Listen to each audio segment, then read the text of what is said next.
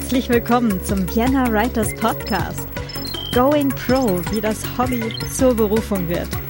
Mein Name ist Claudia Zotzmann-Koch und ich wünsche dir und euch viel Spaß am Schreibgerät. Hallo und herzlich willkommen äh, zum Vienna Writers Podcast und zum Datenschutz Podcast. Diese Folge geht wieder in beiden Podcasts live. Ja, ähm, das Ganze liegt daran, dass es mal wieder um die Urheberrechtsreform geht und das ist jetzt, glaube ich, für beide Interessensgruppen interessant. Ich habe mich unterhalten mit dem Dimitra Dimitrov von Wikimedia, der äh, direkt in Brüssel vor Ort ist und äh, die Verhandlungen ja, von, von außen betrachtet, aber doch sehr viel Kontakt hat zu den äh, Personen, die dort halt auch ja, mit eingebunden sind. Und der erzählt uns ein bisschen, ja, so von hinter den Kulissen, wie diese Trilogverhandlungen stattfinden, über äh, die erbitterten Kämpfe um Leistungsschutzrecht, Uploadfilter und jetzt auch äh, die Artikel 14 bis 16, also die tatsächlichen Verbesserungen eigentlich für die äh, eigentlichen Urheberinnen und Urheber, die leider momentan äh, ja in den aktuellen Textentwürfen eher schlecht wegkommen. Ganz viel Spaß mit diesem Gespräch. Hallo Dimi, herzlich willkommen. Äh, hallo. ähm, erzähl doch mal kurz den Hörerinnen und Hörern, äh, wer du bist und was du so üblicherweise tust. Ja, also ich bin, ähm, ich komme ursprünglich aus Bulgarien, ähm, bin seit äh, Urzeiten praktisch Wikipedianer. Also ich habe als Hobby ähm, das Schreiben von Wikipedia-Artikeln, hauptsächlich auf der bulgarischsprachigen Wikipedia. Äh, ich habe in ähm, Hardenberg an der Fachhochschule Software Engineering ein Jahr lang gemacht, äh, bin dann aber nach Wien gewechselt, habe Politikwissenschaften studiert, bin zum Teil über Umwegen in Brüssel gelandet, wo ich ähm, mittlerweile Vertreter der Wikimedia, also das ist, das ist die, das Netzwerk von Vereinen, die die Wikipedia äh, unter anderem unterstützen ähm, in Brüssel. Und als solcher beschäftige ich mich mit Internetpolitik. Die Stimme äh, der Wikimedia in Brüssel, wenn in, in Europa die Regeln im Internet verändert werden sollen. Das heißt, du hast jetzt mit äh, Urheberrechtsreform natürlich äh, auch eine Menge zu tun. Ja, alle Hände voll. Ähm, ursprünglich ähm, waren wir eigentlich nur an, an eher kleineren äh, Teilen des Urheberrechts äh, interessiert. Als äh, Verein, der die Wikipedia unterstützt, ist es uns natürlich wichtig, dass möglichst viel Wissen frei geteilt werden darf im Netz. Äh, und darunter gehören auch Aufnahmen öffentlicher Räume. Und ähm, es gibt im Urheberrecht eine Schranke, die in Österreich und in Deutschland existiert. Das ist die Panoramafreiheit. Die erlaubt es uns zum Beispiel vom 100-Wasserhaus in Wien ein Foto zu machen und damit den Wikipedia-Artikel zu bebildern. Äh, diese Schranke im Urheberrecht gibt es aber nicht überall. Äh, sie fehlt zum Teil in, in, in Dänemark und in Frankreich, was dazu führt, dass wir zum Beispiel die kleine Meerjungfrau in Kopenhagen oder äh, das Centre Pompidou in Paris nicht äh, auf Wikipedia-Artikel erstellen dürfen. Und ähm, unser ursprüngliches Interesse am Urheberrecht war es eben, äh, diese Panoramafreiheit europaweit auszuweiten. Hm. Was ja letztendlich auch sinnvoll wäre und im Sinne der Wikipedia vor allem, ne? Also dass man ähm, auch die, die Artikel, die es halt also sehr, sehr wertvolle Artikel zu äh, diversen, äh, nicht nur halt Sehenswürdigkeiten, äh, dass man die dann halt vielleicht auch bebildern könnte. Hm. Genau, und, und für uns ist das äh, daher auch sinnvoll, denn ähm, die Idee des Urheberrechts ist es natürlich, äh, Kreativität zu fördern. Das heißt, einen Anreiz zu schaffen für Kunstschaffende ähm, Werke zu ähm, ja, Werke zu kreieren und diese auch ähm, zu veröffentlichen. Hm. Ähm, bei der bei Architektur, also in dem Fall äh, geht es uns hauptsächlich um, um Fotos von äh, Gebäuden und Skulpturen. Äh, bei der äh, Architektur ist der Anreiz äh, und auch die Einnahmequelle natürlich ein, ein anderer. Hier wird äh, das Gebäude gebaut und der Architekt bezahlt, egal ob jetzt äh, das Foto davon, also die Straßenaufnahme davon frei oder unfrei ist. Äh, und wir haben dazu auch eine Mini-Recherche also, ähm, äh, gemacht. Und es ist tatsächlich auch so, dass ähm, zum Beispiel Architekten in Österreich und Deutschland äh, nicht weniger Geld verdienen als in äh, Frankreich äh, und, und Italien, wo es halt diese, diese Freiheit, diese Panoramafreiheit nicht gibt. Das heißt, hier haben wir ein, ein sehr konkretes Beispiel im Urheberrecht, äh, das mehr Zugang schaffen würde, ohne den Anreiz und ohne die Einkünfte der Künstlerinnen und Künstler, also in dem Fall der Architekten, wegzunehmen. Hm. Das heißt aber jetzt auch nochmal ganz, ganz konkret, so halben Schritt zurück. Ähm, auf Wikipedia dürfen gar keine Fotos, zum Beispiel von der Meerjungfrau, äh, veröffentlicht werden, egal auf welchem Markt quasi. Also egal ob auf der, auf der holländischen Seite, der deutschen Seite oder der französischen Seite. Die Wikipedia, was äh, die Wikipedia versucht, dadurch, dass es äh, zwar theoretisch nur ein Internet gibt, aber halt äh, sehr, sehr viele verschiedene Urheberrechtsregime. Also selbst in der EU, wo wir halt sehr viele Regeln harmonisiert haben, sind es immer noch 28 verschiedene Urheberrechtsregime. Und wir versuchen daher immer, ähm, zum Beispiel ähm, auf der bulgarischen Wikipedia, wenn jetzt halt ähm, äh, ein Foto aus, aus Dänemark hochgeladen werden soll, versuchen wir immer äh, die restriktivste Regelung äh, zu befolgen, damit wir uns sicher sind, dass alles, was auf der Wikipedia ist, legal ist. Das heißt, die kleine Meerjungfrau ähm, wird auf der deutschen und auf der bulgarischen und auf der dänischen Wikipedia nicht zu finden sein. Hm. Okay. Das heißt, äh, im Zweifelsfall, wenn man irgendwas wissen will, kann man nochmal auf eine andere Sprache umschalten und äh, hoffen, dass man da mehr Infos findet. Mehr Infos ja, mehr Bilder nicht unbedingt. Äh, okay. manchmal gibt es ein, ein paar Ausnahmen bei der englischen Wikipedia, dadurch, dass die äh, US-Amerikaner, wo auch unsere Server gehostet sind, äh, ein Fair Use Regime kennen, äh, also eine faire Benutzung, auch ohne Schranken. Äh, und daher kann es manchmal sein, dass lokal auf der englischsprachigen Wikipedia ein paar mehr Bilder sind, aber generell ähm, nein, wenn es, wenn etwas in Dänemark nicht erlaubt ist, dann äh, sind diese Bilder auch auf anderen sprachigen, anderssprachigen Wikipedias nicht zu finden. Hm, okay.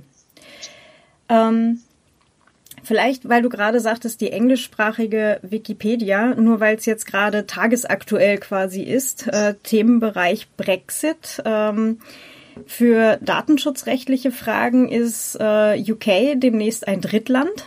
Das heißt, äh, da geht es dann halt äh, auch darum, dass Server, die in UK stehen, ähm, dass alles, was man dorthin exportiert, äh, dass es dann halt quasi ein Datenexport ins, ins äh, Ausland ist, quasi, also in ein Drittland. Ähm, trifft euch das auch irgendwo? Ähm, uns trifft es ähm, ja nicht, äh, denn äh, zum einen sind die meisten unserer Server jetzt schon in den USA ähm, das heißt, wir haben mit Großbritannien eher wenig zu tun. Äh, und zum Zweiten, wir sammeln fast keine Benutzerinnen und Benutzerdaten. Ähm, das heißt, wir, wir sammeln so wenig wie möglich und man kann die Wikipedia auch praktisch anonym bearbeiten und wir wollen nicht wissen, woher man ist, wie alt man ist und diese ganzen Geschichten. Ähm, das heißt, ähm, ja, wir, wir, wir machen uns da relativ wenig Sorgen konkret für die Wikipedia. Wir machen uns natürlich Sorgen für die, ähm, ja, für die äh, Zukunft der, des Internets. Aber konkret hier bei der Wikipedia haben wir eher keine Probleme zu erwarten. Okay.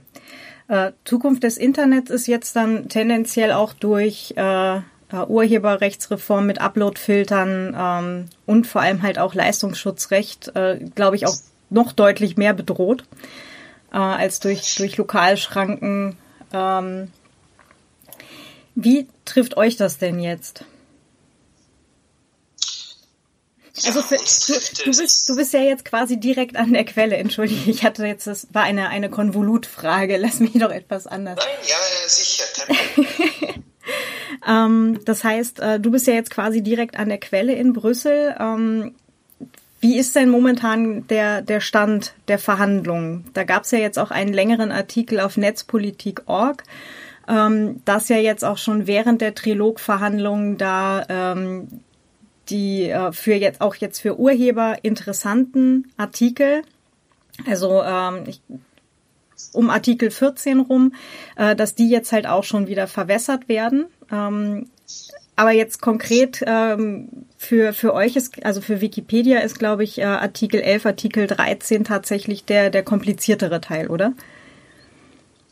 Ja, gewiss. Ähm, bei Artikel 11, ähm, das Leistungsschutzrecht, ist natürlich unsere Sorge, dass ähm, hier alle möglichen ähm, Zitate, Quellenangaben oder Links ähm, gut herausgenommen werden. Ähm, denn in, in, in Deutschland, wo das Leistungsschutzrecht bereits besteht, äh, gibt es eine ganz klare Schranke, die sagt, Snippets, also kleine, äh, äh, kleine Auszüge, kleine Bilder, also vor, eine Bildvorschau und, äh, und Teile des Textes dürfen schon äh, angezeigt werden.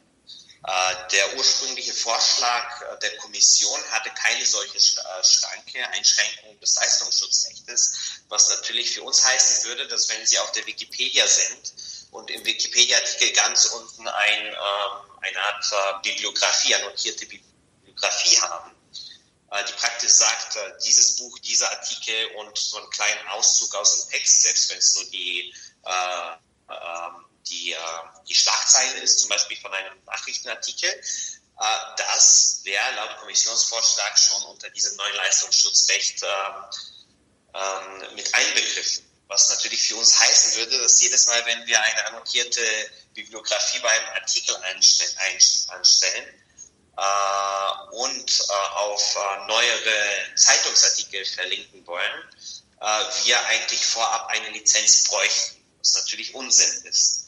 Äh, und wir hoffen, ähm, dass jetzt im Trilog, also jetzt hat sowohl das Europäische Parlament als auch der Rat, das sind die Regierungen der Mitgliedstaaten, ähm, ein Verhandlungsmandat, also sie haben sich auf eine Position geeinigt und jetzt versuchen die beiden Häuser, das ist so etwas wie das äh, untere und das obere Haus des Gesetzgebungsprozesses, versuchen diese beiden Häuser auf einen gemeinsamen Text zu kommen. Und ähm, die Verhandlungen werden jetzt von, von der österreichischen Regierung geführt, dadurch, dass sie die Ratspräsidentschaft hält.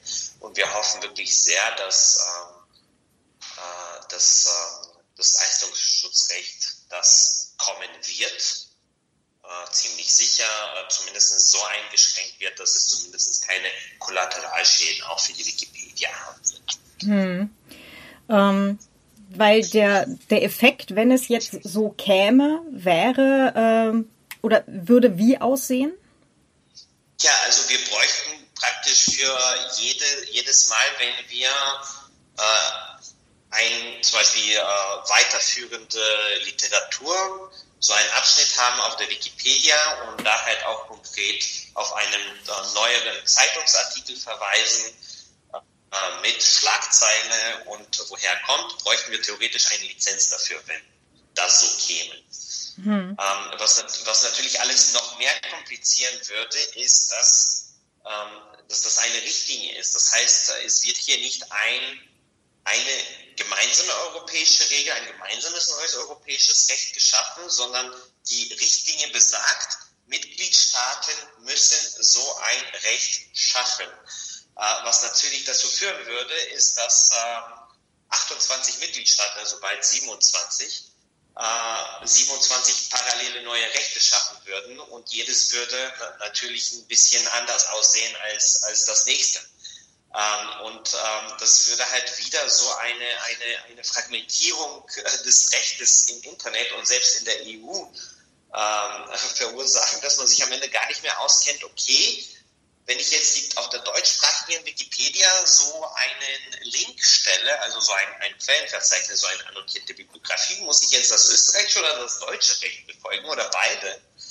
Äh, denn es gibt ja ein Internet, theoretisch einen Binnenmarkt, aber halt ja, 27 Parallelregeln. Und ähm, so etwas zu schaffen in, in, in einer Richtlinie, die äh, das klare Ziel hat, hier die Regeln zu harmonisieren, äh, finde ich, ähm, finde ich schon sehr fragwürdig. fragwürdig ist sogar noch nett ausgedrückt, weil ähm, es wird ja, also jetzt gerade bei, bei der Wikipedia, äh, ihr habt, ihr lebt ja quasi davon, dass ihr Links versetzt, äh, also setzt auf andere Seiten, ja. Also man, man möchte ja halt auch belegen, woher man jetzt die Informationen hat. Ähm, das unterminiert ja quasi die, die ganze, das ganze Konzept eigentlich. Ja, also es wird zumindest sehr, sehr schwierig, denn also Links wird man weiterhin dürfen, aber es ist jetzt zum Beispiel, äh, wenn man sich die äh, Mandate des Europäischen Parlaments und jetzt die Verhandlungen im, im Trilog, also die Verhandlungen unter österreichischer Ratspräsidentschaft genau anschaut, ist es immer noch nicht klar.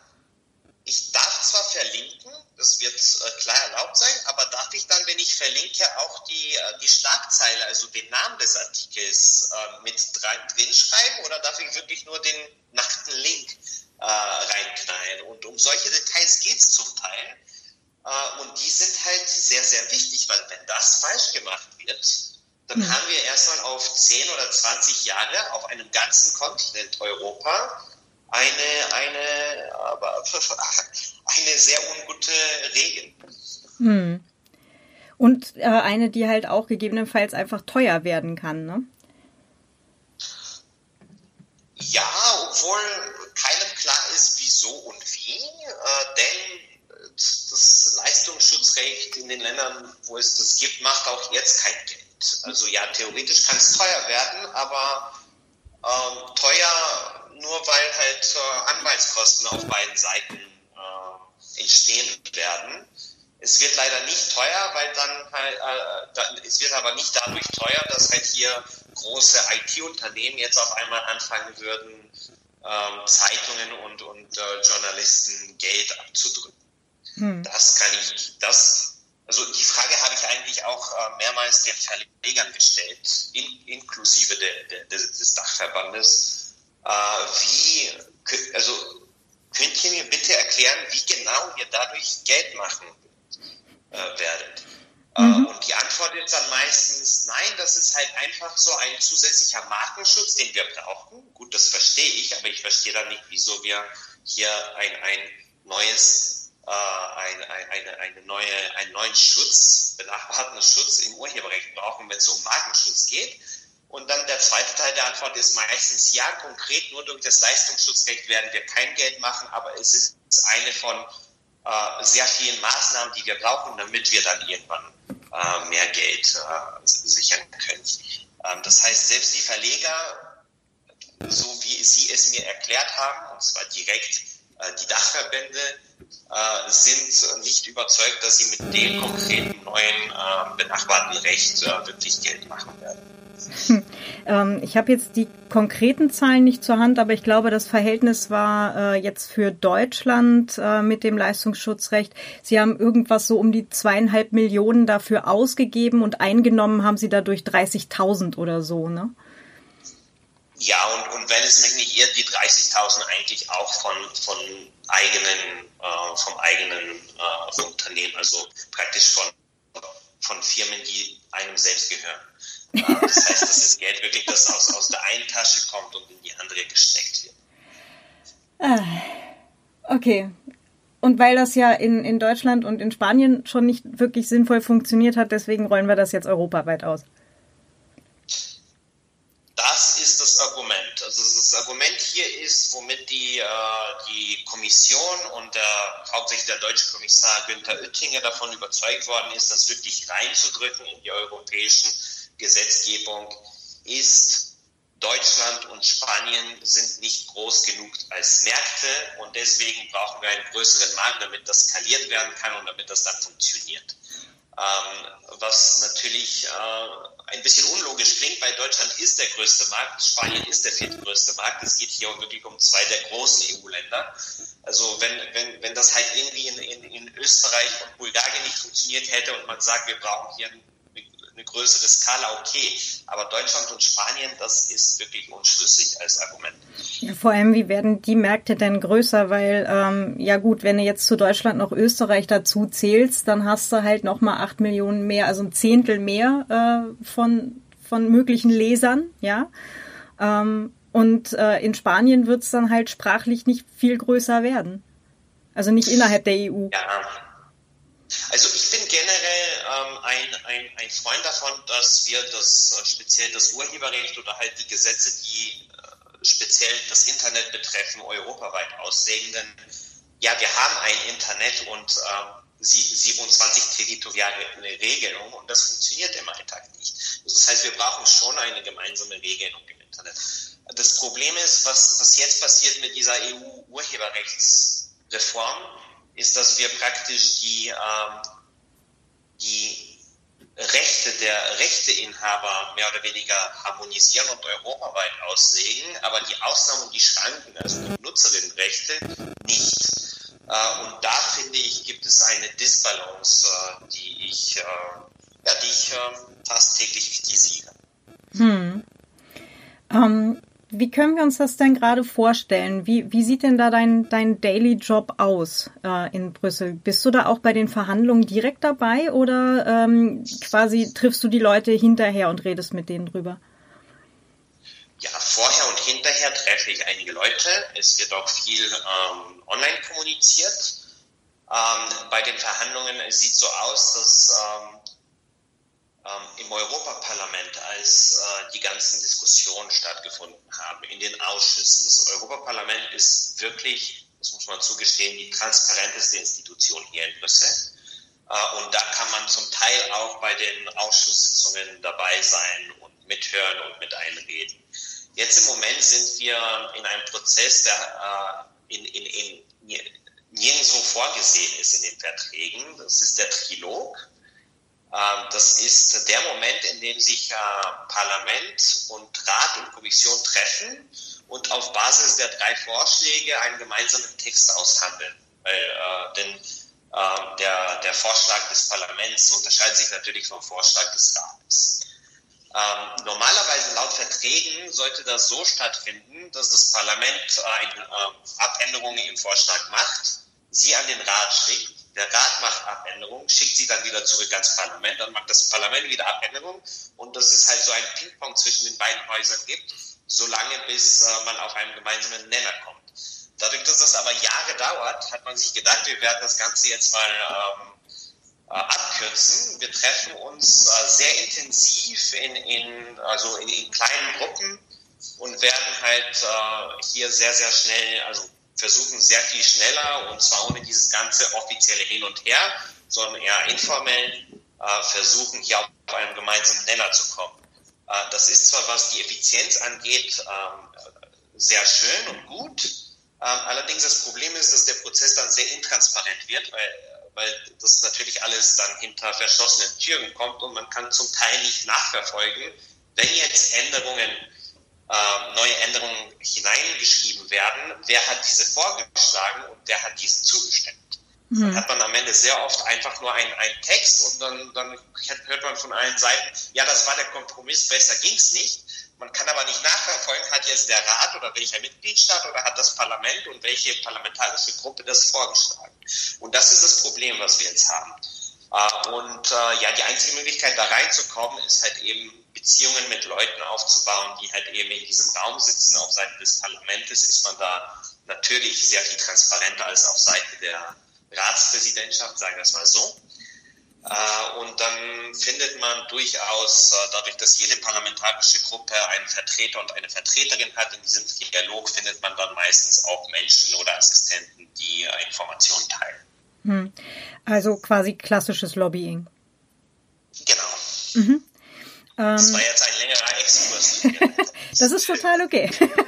Ich glaube, das ist auch gerade ganz interessant für alle, die sich jetzt vielleicht gerade nicht vorstellen können, wie diese Prozesse halt ablaufen. Ähm, ja, also, also, also, also die, die Verhandlungsführer des Parlaments, der österreichischen Ratspräsidentschaft und der Kommission treffen sich alle paar Wochen einmal diskutieren die Texte, machen neue Vorschläge und danach äh, geht jeder in seine Institution zurück und äh, teilt die Vorschläge mit den anderen und es wird diskutiert. Und irgendwo dazwischen kriegen wir auch Wind von den äh, neuen Vorschlägen mit und versuchen dann zu reagieren. Das heißt, äh, zum Beispiel Parlamentsleute oder Regierungsvertreter zu treffen und äh, zu sagen, ja, die Veränderung finden wir gut und die finden wir weniger gut. Hm. Ähm, einmal ganz kurze Rückfrage noch wieder anderthalb Schritte zurück. Äh, du sagtest, ähm, eigentlich in den Verträgen steht, dass es äh, quasi transparenter, öffentlicher diskutiert gehört. Ähm, ist das üblich, dass das jetzt äh, quasi an den Verträgen vorbei äh, im, im kleinen Rahmen und hinter geschlossenen Türen ausdiskutiert wird? Gab es da schon andere Fälle, wo das auch so war? Ja, die Triloge sind seit Jahren Standard bei jeder äh, legislativen Prozedur. Mhm. Und um, um, ehrlich zu sein, sie wurden auch eingeführt, äh, weil es halt eben inklusive äh, sehr starke öffentliche Kritik an der EU gibt, dass alles viel zu lange dauert. Äh, das heißt, die Triloge wurden, also haben zwar diesen Nachteil, dass sie sehr untransparent sind, äh, haben natürlich den Vorteil, dass sie den ganzen Gesetzgebungsprozess ähm, ähm, ähm, beschleunigen und beides war von der Öffentlichkeit angefordert. Also das heißt. Okay, also das ist tatsächlich ein übliches Vorgehen und hat jetzt mit dem genau, oder ist kein, das, keine Ausnahme. Das, das findet bei, bei jedem Prozess und bei jedem Gesetzgebungsverfahren seit Jahren statt. Hm, okay. Ähm, das heißt, äh, für die, für die Öffentlichkeit, wenn man jetzt nicht gerade selbst vor Ort in Brüssel ist, ähm, hat man noch die Möglichkeit, Entschuldige, ähm, einzuwirken im äh, das, das hatte ich ja mit der Julia Reda auch äh, schon mal hier in einer, in einer Podcast-Folge, ähm, indem man halt einfach dranbleibt und Öffentlichkeit erzeugt. Das heißt, äh, Dinge in die Presse bringt, äh, den öffentlichen Diskurs irgendwie offen hält, dass man sich im Internet äh, laut äußert äh, über Dinge, um zu zeigen, hey, wir haben das äh, Thema nicht aus den Augen verloren.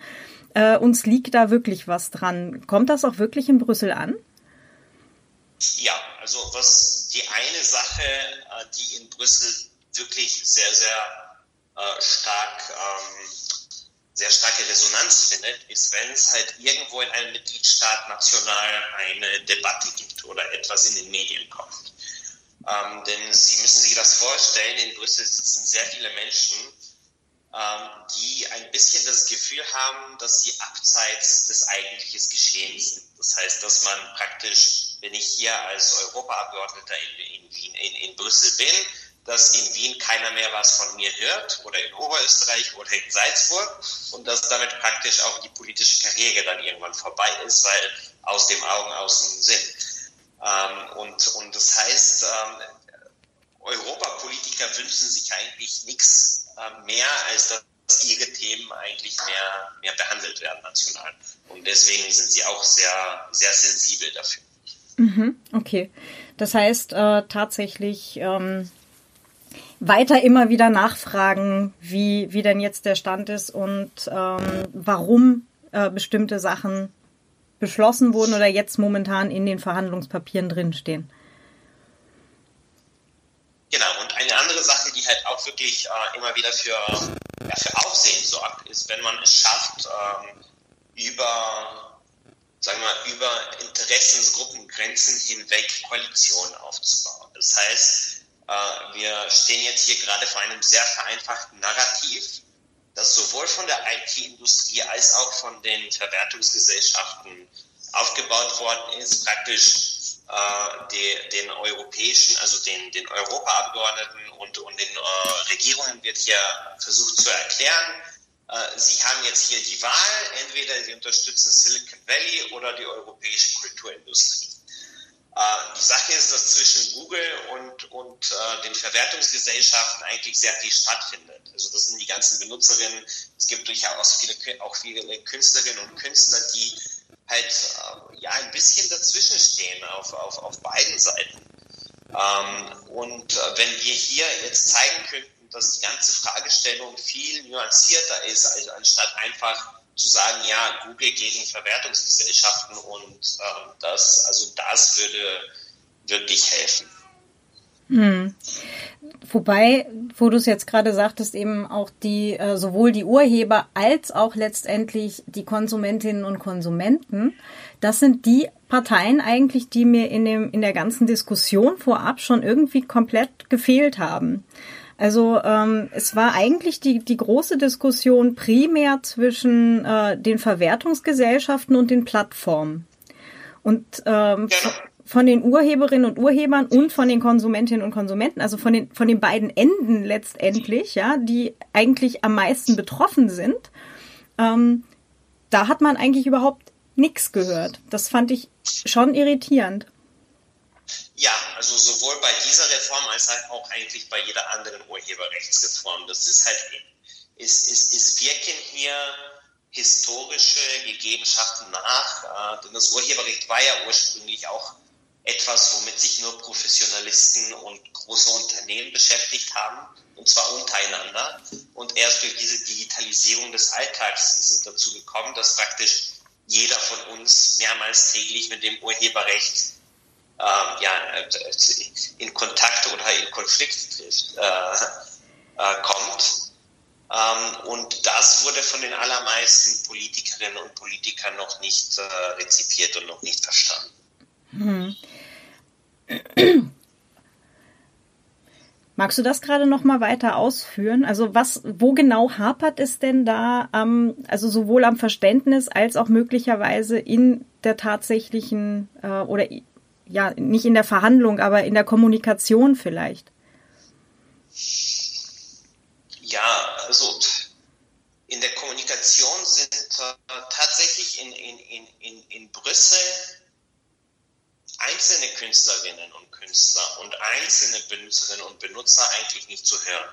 Und wenn immer ähm, eine, eine Organisation gekommen ist und gesagt hat, hey, wir sind jetzt hier nicht die Verwertungsgesellschaft, aber wir vertreten trotzdem Künstlerinnen und Künstler, oder hey, wir sind jetzt hier eine, eine NGO und wir vertreten äh, ja, die Rechte der Nutzerin, ähm, dann wurde das von den großen Spielern halt immer angegriffen und gesagt, nein, äh, auf die nicht hören, weil die sind ja eigentlich alle nur von Google bezahlt oder die sind alle nur von der GEMA bezahlt. Ähm, also das heißt, es wurden hier wirklich alle, alle Stimmen, die irgendwo dazwischen sind, von beiden Seiten immer sofort abgeschossen und die allermeisten Politikerinnen und Politiker in Brüssel haben das abgekauft. Hm. Das ist übrigens was, das fand ich auch sehr irritierend. Das hatte die Julia Reda ja ähm, in Berlin bei der Das ist Netzpolitik äh, auch erzählt gehabt, ähm, dass ähm, die, dass tatsächlich geglaubt wird, die Leute, die jetzt äh, wagen, etwas dagegen zu sagen, werden ja alle von Google bezahlt. Das wären alles nur Agenten von Google. Das hat mich sehr irritiert, wie dieses Narrativ sich hat durchsetzen können. Genau, diese Google-Bot-Legende nenne ich sie mittlerweile. Das ist, äh, äh, also die, die, hat einige Abstimmungen gewonnen im Europaparlament, ähm, zum Teil auch gekippt und gedreht. Es ist so traurig. Und ja, also da, daran, daran glauben halt einfach viele Menschen. Und hier muss man auch leider sagen, ähm, dass, ähm, wie drücke ich es jetzt diplomatisch aus, also ältere Abgeordnete glauben eher daran als junge. Hm. Also ich, ich nehme auch stark an, dass es hier um eine Generationsfrage geht. Hm. Also ältere Abgeordnete vielleicht halt auch eher im Sinne von Menschen, die nicht so viel mit diesem Internet zu tun haben? Ja, und die einfach mal traditionell, ähm, sagen wir mal, den Verlegern viel mehr Vertrauen schenken als ein neues, neueres äh, Online-Unternehmen. Hm. Ähm, und das ist natürlich verständlich, aber im, im Endeffekt ähm, ist es ein bisschen problematisch, wenn die Menschen praktisch die, die, die Zukunft von, äh, von etwas versuchen zu regulieren, ohne dass sie es wirklich gut verstehen. Aber nun ja, das, das ist so in einer Demokratie, in einem Parlament, dass man, dass jeder Abgeordnete irgendwann an Dossiers arbeitet, in dem sie keine Experten sind. Da sind wir jetzt bei diesem japanischen Cyber Security äh, oder? Der noch nie in seinem Leben einen Computer bedient hat. Ja, das ist jetzt natürlich ein Extremfall. Ähm, ich, ich, ich finde es jetzt nicht unbedingt extrem wichtig, dass man immer bei allem, was man macht, auch der Experte ist. Denn manchmal ähm, schaufeln sich Expertinnen und Experten in einem in einem Loch voller Details und kommen da nicht mehr heraus. Also manchmal ist es auch wirklich gut, dass Menschen äh, halt in, in einem Entscheidungsprozess mit einbezogen sind, das Ganze ein bisschen von außen betrachten äh, und sich alle Meinungen einholen und dann versuchen, eine äh, größere gesellschaftliche Balance äh, zu finden. Das ist ja auch die, die, der Sinn und die Aufgabe eines Parlaments, eines Gesetzgebers. Ähm, wenn es jetzt aber dazu kommt, dass hier Menschen tatsächlich nicht verstehen, wovon sie sprechen, also nicht mal die die Kernprinzipien einer Technologie verstehen, dann haben wir allerdings tatsächlich Probleme. Das ist beim japanischen Minister so, das ist auch, ohne jetzt Namen zu nennen, bei einigen Europaabgeordneten so, aber äh, ich bin mir ziemlich sicher, dass äh, fast alle Europaabgeordneten einen Computer bedienen dürfen. haben schon einen Computerführerschein gemacht, ja. ähm, nein, das, das war jetzt äh, zynischer, als es, als es eigentlich war. Na, ich gehe schon davon aus, dass die Leute in der Lage sind, äh, auch äh, dieses Internet grundsätzlich zu bedienen, aber halt die, die Mechanismen dahinter, die sind tatsächlich halt auch sehr ähm, undurchsichtig. Also selbst für Leute, die jetzt täglich damit arbeiten, ist es halt schwierig, da den Überblick zu behalten. Gerade wenn du jetzt dann halt auch in, in Bereiche reinkommst, wo du ähm, Richtung Online-Marketing mit Retargeting und so weiter, wie das alles tatsächlich funktioniert. Ähm, wenn man da nicht wirklich am Ball bleibt, dann äh, verliert man da halt auch relativ schnell den Überblick. Also das, das verstehe ich schon. Ja. Aber für die Absolut. Also wenn ich mich mit einem Thema ein Jahr lang nicht beschäftige, dann, dann fühle ich mich ein bisschen verloren. Ja, genau, das, das geht dann ganz schnell. Also der, der Autorenvergleich wäre jetzt ähm, der Blick von außen, äh, Menschen im Lektorat, die versuchen äh, mit den Autoren gemeinsam, Autoren und Autorinnen gemeinsam, ähm, das Beste aus diesem Buch herauszuholen, ja, versus ähm, Menschen, die der Sprache nicht mächtig sind und äh, aber Dinge über das Buch sagen, obwohl sie es nie gelesen haben. So grob. Ja, also es, es, es, es, es ist halt die Aufgabe eines Gesetzgebers, also zum Beispiel einer Abgeordneten und eines Abgeordneten, sich über diese Themen zu informieren. Äh, da, da, dafür haben sie auch ähm, einige, äh, einiges an Ressourcen zur Verfügung, um, um, um Hilfe, um Expertinnen einzustellen, um Assistenten einzustellen. Ähm, die allermeisten machen das, ähm, nicht alle, aber generell äh, muss ich sagen, mir, mir fehlt hier sowohl in, in, in, im Parlament als Ganzes als auch in, in, in Europa ähm, eine Vision. Wir, wir scheinen hier reaktionär auf Veränderungen immer zu reagieren, äh, die halt in, in, in China, in Japan oder im Silicon Valley angestoßen werden. Mhm. Und äh, wenn wir halt also hier sagen, ja, als Europa wollen wir eine führende digitale Weltmacht werden. Das ist ja das Ziel von Herrn Macron, dass Frankreich digitale Weltmacht wird äh, und Europa auch. Und das ist ja auch eine, eine, eine der, der Ziele, äh, die die Kommission mit, mit dieser Urheberrechtsreform hat. Äh, und dann aber nicht auf die Frage antworten kann, ja, wie soll denn das Internet in 20 Jahren aussehen? Also halt eine Vision haben, sondern nur darauf reagiert, was jetzt passiert wird und wie halt jetzt gerade ein amerikanisches Unternehmen die Geschäftsmodelle eines europäischen Unternehmens, die zum Teil 100 Jahre alt sind, äh, kaputt macht wenn das dann die Gesetzgebung ist, dann fehlt uns hier ganz klar die Vision und dann werden wir auch nie äh, führende Digitalmacht als hm. Europa da, da hängen ja auch noch ganz andere Sachen drin, die momentan auch komplett vernachlässigt werden. Zum Beispiel Internetanbindung außerhalb von Städten. Ja, wenn ich äh, meine Eltern im wunderschönen Vorharz besuche, habe ich da 4 Mbit. Ja, dass da kein junges Unternehmen sich ansiedelt, das vielleicht irgendwie Geschäft im Internet machen möchte, weil es einfach nicht einmal die Bandbreite kriegt, äh, nur normal zum Beispiel Netflix zu streamen oder sowas, ja, oder ähm, online an einem Kongress teilzunehmen, wo Videos live gestreamt werden, äh, ist dann halt auch klar. Aber so weit wird ja auch nicht gedacht. Also, dass man einfach mal flächendeckend äh, Glasfaser überall hinlegt, äh, auf die Idee sind sie weder in Deutschland noch in Österreich bisher gekommen. Ne? Also, das hängt ja genauso daran. Ähm, das ist ja nicht nur, äh, welche Regelungen brauchen wir, um das Internet an sich zu ja, ne, sondern halt auch, welche Infrastruktur brauchen wir denn, damit wir in 20 Jahren hier nicht digitales Entwicklungsland sind oder in fünf? Ja, das, das, das finde ich zum Teil mit den Netzen sehr lustig, dass es in, also in den entwickelten Ländern, äh, ja, traditionell gesprochen, Europas eigentlich mit den Netzen schlechter aussieht als, äh, sagen wir es mal, im Osten. Äh, und zwar einfach, also sehr viele osteuropäische Städte sehen, ähm, seien wir mal ehrlich, ziemlich hässlich aus. Äh, zum Teil, weil überall Kabel rumhängen. Mhm. aber das hat halt irgendwie damit zu tun, dass irgendwann halt mal nicht die alten Netze der Telekom und, und der UPC geschützt worden sind, sondern dass irgendwann mal gesagt worden ist, so jeder darf jetzt neue Kabel und Netze verlegen und das halt zur Konkurrenz geführt.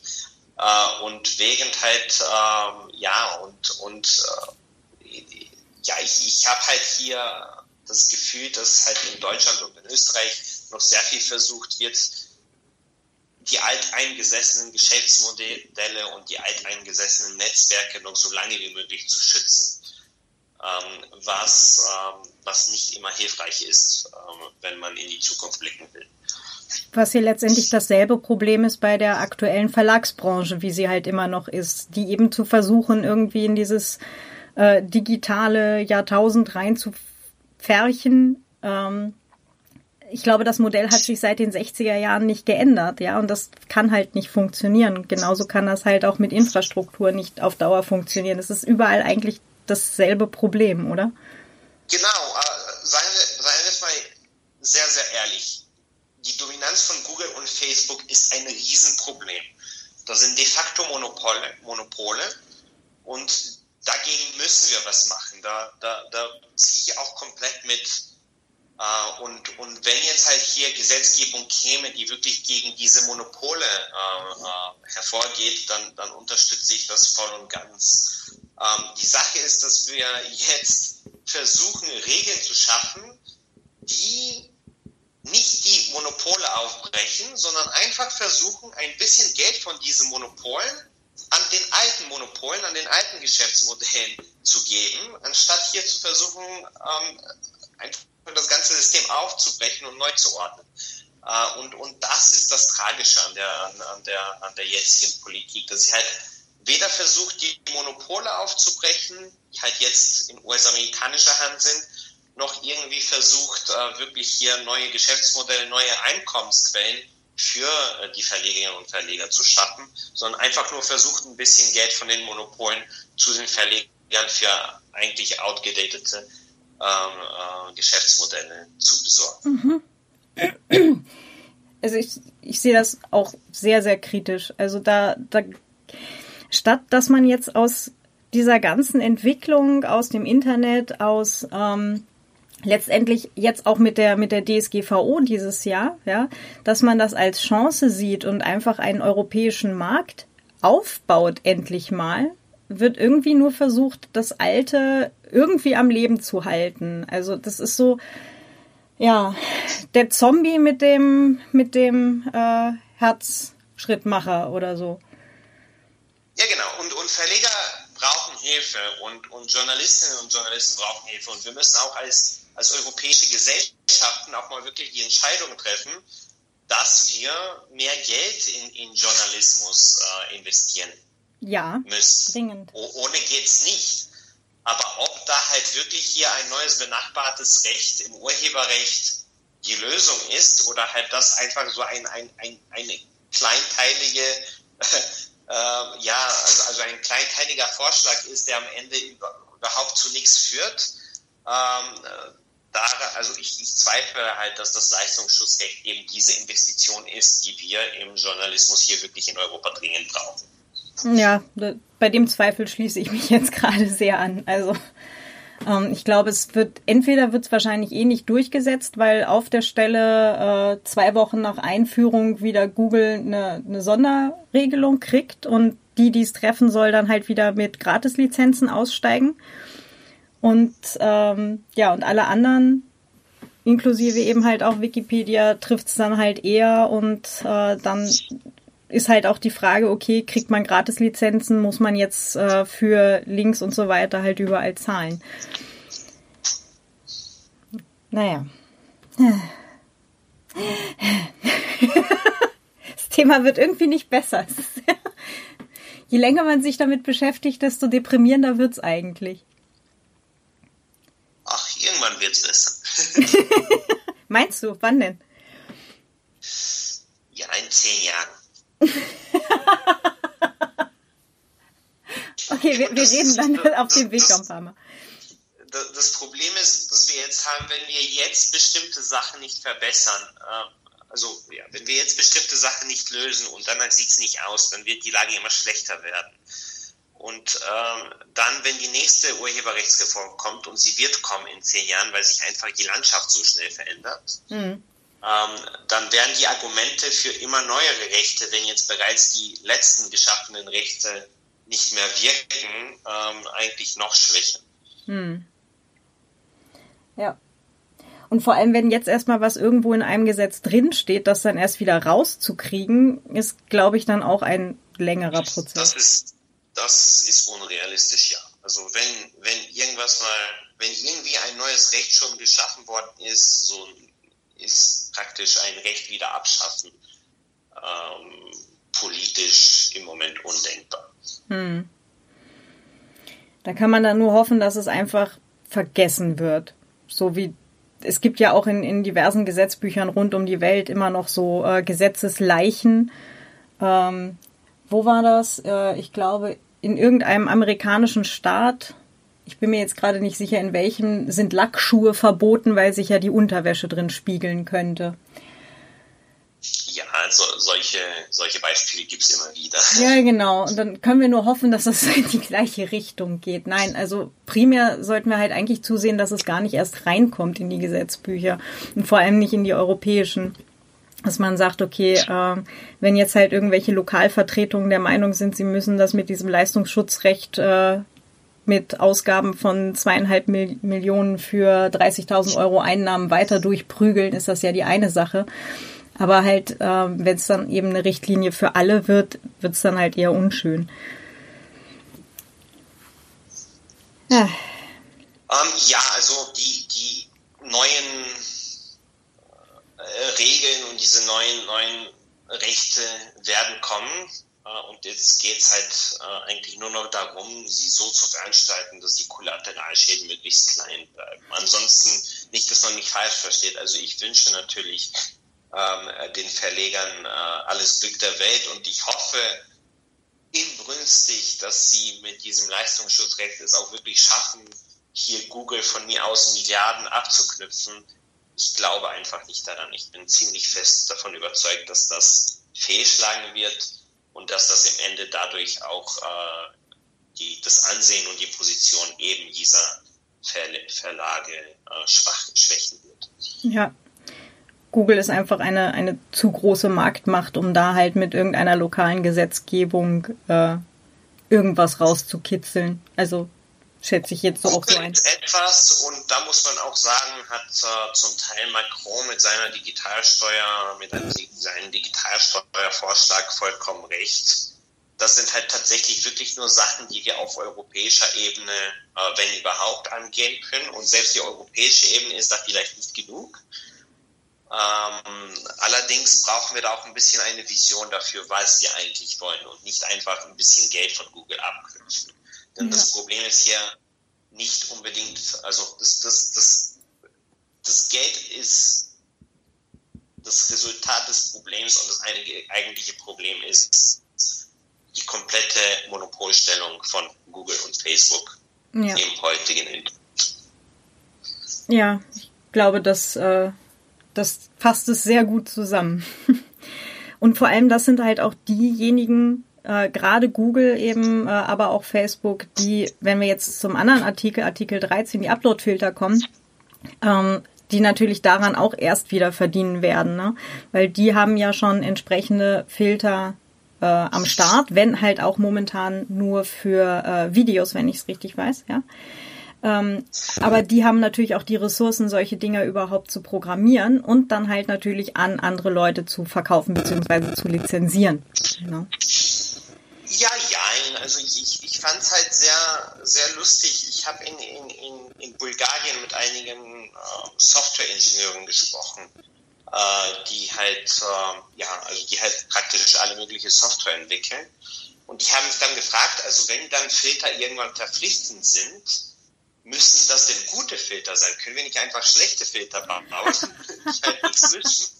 Uh, und ähm, da, also ich glaube, da würde man sich wundern, wie kreativ die ost- und südeuropäische Denke hier sein kann. ähm, aber, aber ja, also jetzt mal wieder von dieser Polemik weg.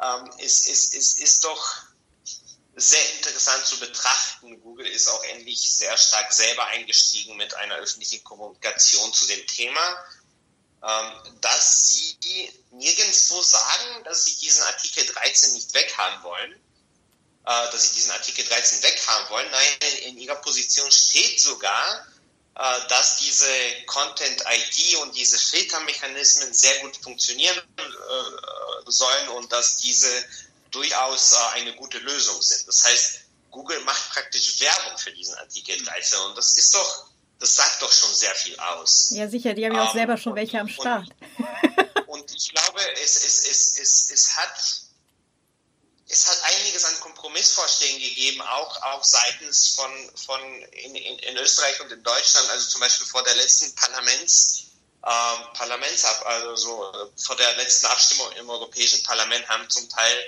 äh, Josef Weidenholzer und, und Timo Wilken, also von der SP und von der SPD, einen Kompromissvorschlag gemacht, der wirklich gesagt hat, ja, wenn große kommerzielle Plattformen solche Werke benutzen, dann müssen sie das Geld an den Künstlerinnen und Künstler abknüpfen. Punkt. Ohne Wenn und Aber. Aber halt keine Filter. Und mhm. wenn es halt, und, und, und jede Verwertungsgesellschaft und jeder Dachverband der, der, der Kunstschaffenden sagt immer, uns geht es ja nicht ums Löschen, wir wollen ja nichts aus dem Internet löschen und zensurieren, wir wollen eigentlich nur das Geld.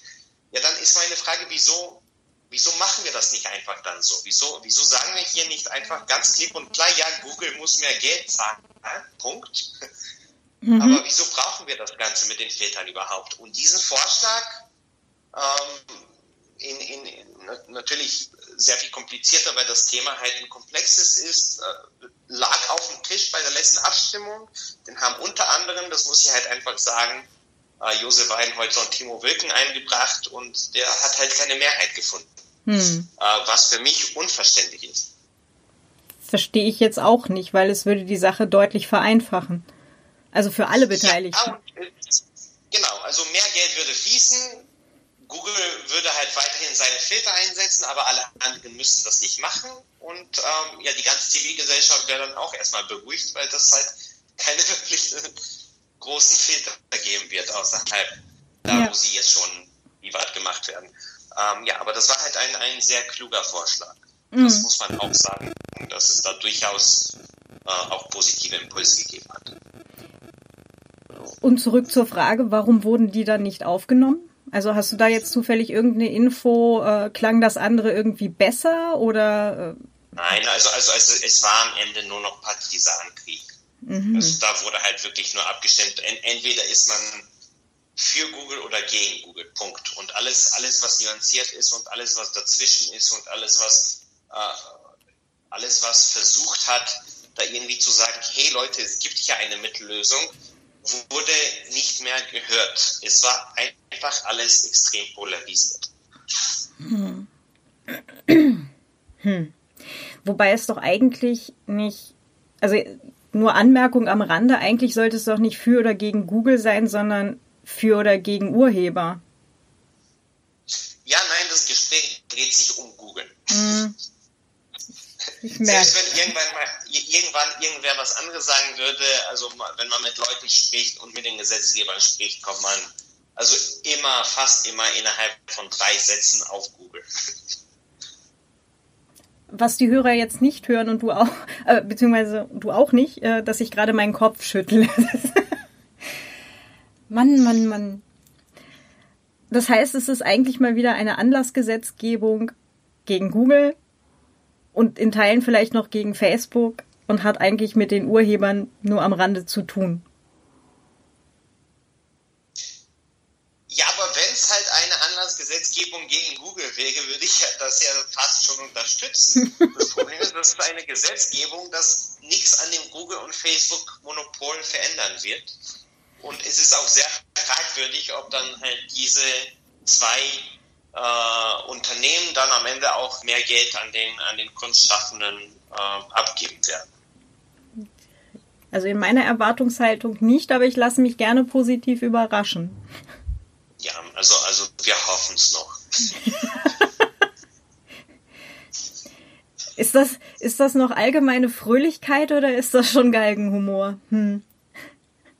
Ach, Galgenhumor, ich freue mich eigentlich schon, wenn die, äh, wenn die, ähm, wenn die Richtlinie steht, dann fängt ja eigentlich ein anderer interessanter Prozess an, der halt dieses ganze Gespräch näher dran an, an unseren Zuhörerinnen und Zuhörern bringen wird. Denn dann muss erstmal innerhalb von zwei Jahren jedes Land äh, in der EU diese Richtlinie in nationale Gesetzgebung umschreiben. Und da, also die großen ähm, Ziele, also der große Rahmen ist dann natürlich vorgegeben, aber da kann einiges an, an kleineren Nuancen noch national ähm, hineingeschrieben werden. Und dann wird halt diese Debatte natürlich nicht mehr sein, in Brüssel macht irgendwas, irgendwer irgendwas, das irgendwann mal zu uns kommen könnte, sondern dann wird die Debatte sein, äh, das Justizministerium hat heute diese Novellierung vorgeschlagen und die soll nächste Woche im Parlament abgestimmt werden. Ähm, ich glaube, dann wird es halt viel näher dran an, an den Zuhörerinnen und Zuhörern sein. Mhm. Äh, allerdings könnte es da schon für die großen Entscheidungen zu spät sein und dann kann man höchstens nur noch ähm, ja, im, im, im Kleinen etwas verbessern. Mhm. Aber auf jeden Fall, mhm. es wird noch spannend zwei Jahre lang und ich glaube auch national kann man noch einiges retten. Dein Wort in wessen auch immer Gehörgang. ja. ähm, Sag, hast du auch äh, zum Thema Artikel 14 bis 16 äh, gerade eine Neuigkeit? Ist da bei dir was durchgegangen? Also das, was halt in dem äh, langen Artikel bei Netzpolitik.org stand, dass ähm, jetzt gerade die drei Artikel, die eigentlich tatsächlich die Verbesserungen für die Urheberinnen und Urheber bringen sollten, äh, dass die momentan auch schon wieder naja, verwässert bis rausreklamiert werden? Ja, und zwar für die einzelnen Urheberinnen und Urheber. Ja, also die werden jetzt diskutiert. Wir müssen sehen, wo, wozu das führt. Die, es gibt einige Mitgliedstaaten, die halt versuchen, das zu, äh, ja, das anzugreifen. Äh, da muss man hier auch eher sagen, dass ähm, ich glaube, das Parlament auf der richtigen Seite steht. Äh, wer sich am Ende durchsetzt, müssen wir sehen. Ähm, nächste Trilog-Sitzung ist am 26. November und dann wissen wir mehr. Also im Moment ist das ist es unklar, wo, wo, wohin es geht mit diesen Artikeln im Trilog. Hm. Das heißt, es, gibt, es gibt einige Angriffe, aber es ist unklar, ob halt diese Angriffe auf diesen Artikeln ähm, stark genug sind, um hier was zu machen oder ob, ob, ob halt die Mehrheit einfach dafür ist, was ich natürlich hoffe. Wir hm. werden am 26 und danach mehr wissen. Alles klar, gut, dann bin ich ja immer schon sehr gespannt dann auf äh, 26. November folgende. genau. Ja, ähm, das war ja äh, jetzt auch ganz kurz nochmal rekapituliert, was die Julia Reda dazu gesagt hat. Gerade die Artikel waren das ja, ähm, die eine, eine ganze Gruppe an Parlamentariern, die halt im, im Sommer noch äh, gegen den Vorschlag gestimmt hatten, dass die gesagt haben, naja gut, okay, aber äh, aufgrund eben der Verbesserung für die Urheberinnen und Urheber stimmen wir jetzt dann halt in der zweiten Abstimmung doch dafür und alles andere kann man dann hinterher diskutieren. Ähm, und äh, jetzt sind halt die paar äh, Verbesserungen gerade auch auf der Kippe, aber ich, ich schließe mich da einfach mal dem Optimismus an, dass äh, der Unmut dann hoffentlich doch äh, größer ist als äh, diejenigen, die halt versuchen, jetzt ja. dann doch noch alles also, herauszubringen. Also, also, jetzt, jetzt auch, auch mal für alle Zuhörerinnen und Zuhörer. Wenn Unmut, dann ist das jetzt bis zum 26. der richtige Moment, den auch ähm, ja, auszusprechen. Das heißt, ich beeile mich jetzt mal, diese Folge heute noch live zu kriegen. Dann haben wir noch zehn Tage Zeit, also beziehungsweise noch neun. Und ähm, genau. ja, dass man, dass man dann halt auch noch mal vielleicht den den ein oder anderen eigenen Blogpost schreibt oder was in die Presse bringt und ja in Brüssel ankommen lässt, dass das vielleicht keine gute Idee ist. Dann äh, werden wir uns jetzt hier mal beeilen, dass wir diese Folge live kriegen. Und ähm, ich hoffe, wir reden dann nach dem 26. November nochmal. Es würde mich nämlich sehr interessieren, was dann tatsächlich äh, vielleicht halt auch direkt in Brüssel passiert ist. Vielleicht kannst du uns ja dann ein bisschen was erzählen, so was da dann äh, vor oder nach den Verhandlungen, so vielleicht auch äh, wie die Stimmung war und so. Gerne. Das wäre sehr, sehr cool. Na gut, dann ganz herzlichen Dank, Dimi. Danke. Und dann bis demnächst. Tschüss. Tschüss. Ja, das war's auch schon wieder für heute. Ähm, die Kurzfassung ist, wir haben noch Zeit bis zum 26. zur nächsten äh, Trilogverhandlung. Den Artikel von netzpolitik.org äh, bezüglich der Verwässerung von Artikel 14 bis 16 ähm, gebe ich euch natürlich in die Show Notes, also den Link dahin. und ähm, ja, äh, ich hoffe auf viele Mitstreiterinnen und Mitstreiter, dass wir da jetzt hoffentlich noch äh, Einfluss nehmen können, um das Ganze in eine irgendwie sinnvolle Richtung zu lenken. Also vor allem eine, wo halt auch die einzelnen Urheberinnen und Urheber wirklich was von haben und nicht nur die Konzerne dazwischen. Ja, nun denn, ähm, wenn ihr einen meiner Podcasts oder gerne auch beide äh, unterstützen möchtet, es gibt die Möglichkeit, entweder auf viennawriter.net slash spenden äh, oder unter pod oder unter datenschutz-podcast.net slash spenden. Dort findet ihr äh, alle Infos, wie ihr ähm, einen oder beide Podcasts äh, gerne unterstützen könnt. Äh, ich freue mich riesig über alle, die das bereits schon tun. Ähm, es ist wirklich äh, ja eine eine ganz große Ehre für mich, dass es äh, so gut ankommt, dass Menschen mir tatsächlich äh, Geld zukommen lassen für Hosting und äh, eben die ganze Technik und vielleicht auch einfach nur so. Freut mich wirklich riesig. Ähm, ja, äh, es ist eine, eine tolle Anerkennung und ich bin jeden Monat äh, wieder ein klein bisschen sprachlos, wenn, wenn die äh, Spenden dann tatsächlich bei mir dann am Konto eintreffen. Das ist super toll. Danke euch. Die Wikimedia freut sich übrigens auch sehr über Spenden. Ähm, nicht nur, weil es demnächst bei Ihnen vielleicht einen großen Kostenpunkt Linktags gibt, sondern äh, einfach, weil das Projekt äh, auch viel durch Spenden finanziert ist. Hint, hint. Na gut, als dann. Bis die Tage. ähm, ich habe noch ein paar ganz spannende Folgen jeweils und freue mich schon wieder riesig darauf, euch dann mit diesen Folgen auch äh, ja Infos zu schicken ähm, oder auch einfach nur eine kleine Freude zu machen. Ich bin dieses Jahr auch wieder beim Pottwichteln mit dabei. Das heißt, ähm, jemand, TM, wird von mir be bewichtelt werden. Und äh, es wird halt auch eine Wichtelfolge wieder hier äh, im Podcast geben zu Weihnachten. Da bin ich auch schon unglaublich neugierig, wie das dann werden wird. Und beim Kongress werde ich natürlich auch wieder mit dabei sein. Vielleicht kriege ich auch wieder einen Sendeplatz im, im Sendezentrum. Das wäre auch super cool. Ähm, wahrscheinlich dieses Mal dann mit dem Datenschutz-Podcast. Ich glaube, der passt da thematisch ganz gut hin und ähm, mal gespannt, wen ich vielleicht erwische für ein spannendes Gespräch vor Ort. So ganz live mal wieder. Alles klar. Habt einen ganz tollen Tag, äh, trotz allem oder gerade deswegen. Und dann bis die Tage, eure Claudia. Ciao.